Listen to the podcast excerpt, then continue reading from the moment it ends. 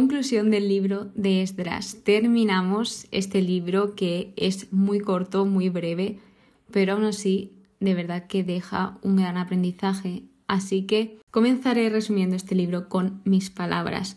Para mí, este libro trata sobre el regreso de los exiliados a Jerusalén y la reconstrucción del templo, donde, como siempre, surgen profetas en medio de tiempos tan oscuros y tan débiles para el pueblo de Israel.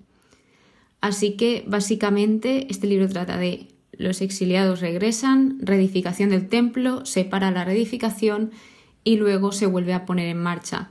También nos habla del profeta Esdras, de Zorobabel, aunque de Zorobabel un poco menos, y de cómo actuaba el pueblo de Israel, los que ya estaban allí y no habían sido exiliados, los que se habían quedado y los que volvieron.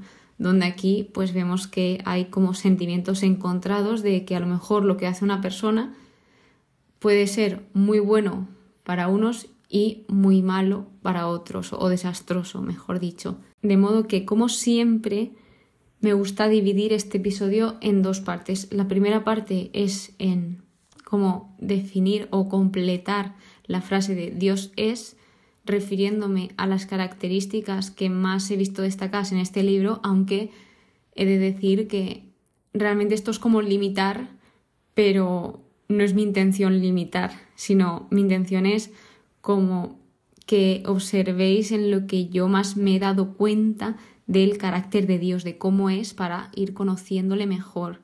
Y la segunda parte son como unas mini reflexiones que he ido sacando sobre este libro.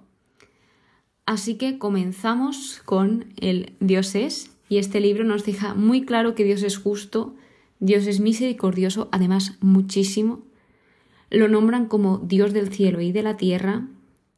Dios ayuda, Dios protege, Dios está obrando, Dios escucha, Dios es atento, es fiel y esto quiere decir que está contigo, que no te abandona, dicho textualmente en este libro.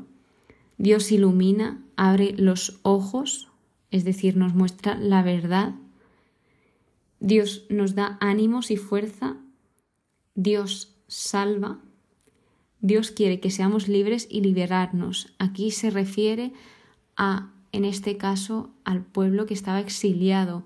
Él quiere liberarlos y que sean libres. Y ya no solo eso, sino que Él también quiere liberarnos de todas nuestras adicciones, liberarnos de nuestros pecados, liberarnos de aquellas cosas que nos están atando algo que destacar sobre este libro y realmente creo que sería como las palabras resumen de este libro es la mano de Dios.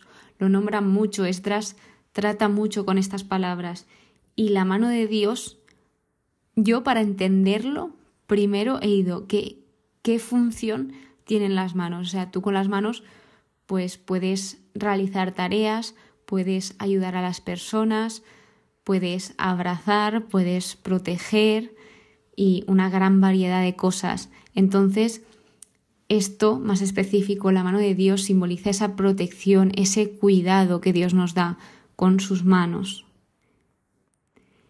Y luego también tenemos que Dios nos mueve, Dios nos mueve el espíritu, el ánimo, el corazón. La segunda parte, que ya son las mini reflexiones y lo que hemos ido viendo a lo largo de este libro, hemos visto formas de orar, como cuando, por ejemplo, Esdras se arrodilla y extiende las manos hacia el cielo. Eso era una forma de orar muy típica del Antiguo Testamento. También que no hay imposibles para Dios, es decir, a mí lo que me impacta mucho de este libro es cómo, no sé si decirlo así, pero para que me entendáis, el enemigo, o sí, el enemigo como que permite que regresen a su tierra y encima ponen al pueblo a favor de, de Yahvé, de Dios.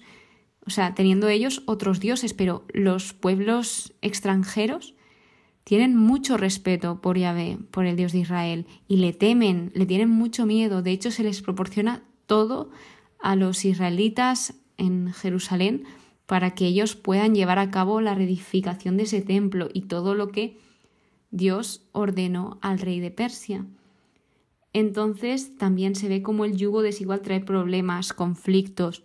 Al final, esos matrimonios que estaban en yugo desigual, matrimonios mixtos, les llaman en mi Biblia, solo trajo que problemas, divisiones, enfrentamientos.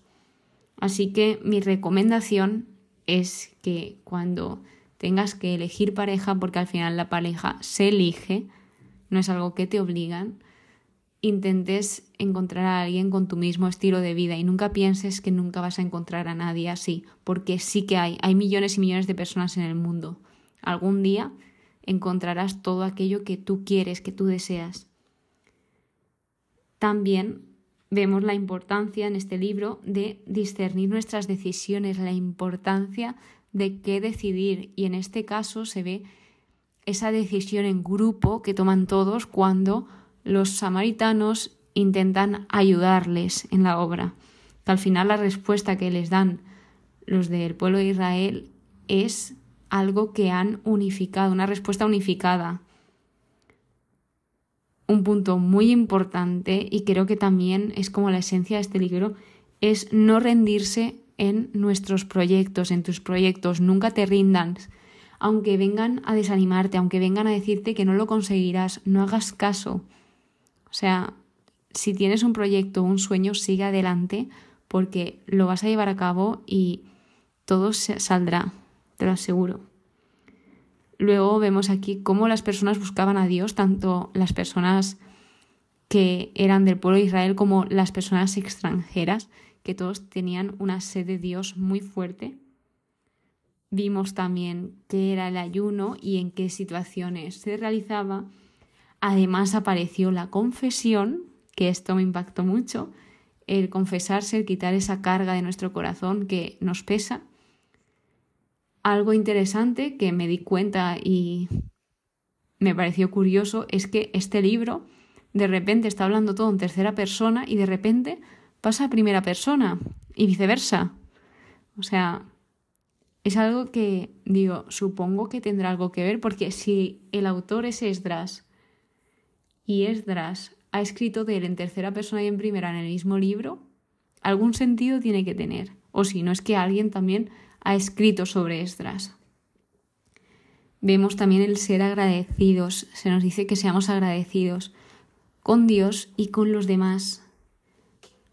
También nos habla de cumplir la voluntad de Dios, ese consejo que dan de cumplir la voluntad de Dios, porque al final la voluntad de Dios es lo mejor para nosotros, aunque muchas veces no lo veamos. Y por último, que siempre hay esperanza. Cuando los israelitas veían que no iban a salir de ahí, lo veían todo negro, todo oscuro, ahí apareció Dios, ahí obró Dios, movió corazón del enemigo, peleó por ellos y les dio todo a favor, les dio más de lo que necesitaban. Y de hecho al final los enemigos acabaron sirviéndoles a ellos. Así que si te encuentras en un momento muy duro de tu vida, muy oscuro, te aseguro que siempre hay esperanza, nunca la pierdas. Y esto ha sido lo que he aprendido del libro de Estras. Es muy resumido, muy condensado. Claro que se puede aprender muchísimo más, pero esto es lo principal, lo que he ido viendo. Espero que hayáis aprendido Muchas gracias por escucharme y nos vemos en el siguiente episodio, donde empezaremos el libro de Nehemías, que anteriormente era un libro con el de Esdras. Así que que pases muy buen día y que Dios te bendiga.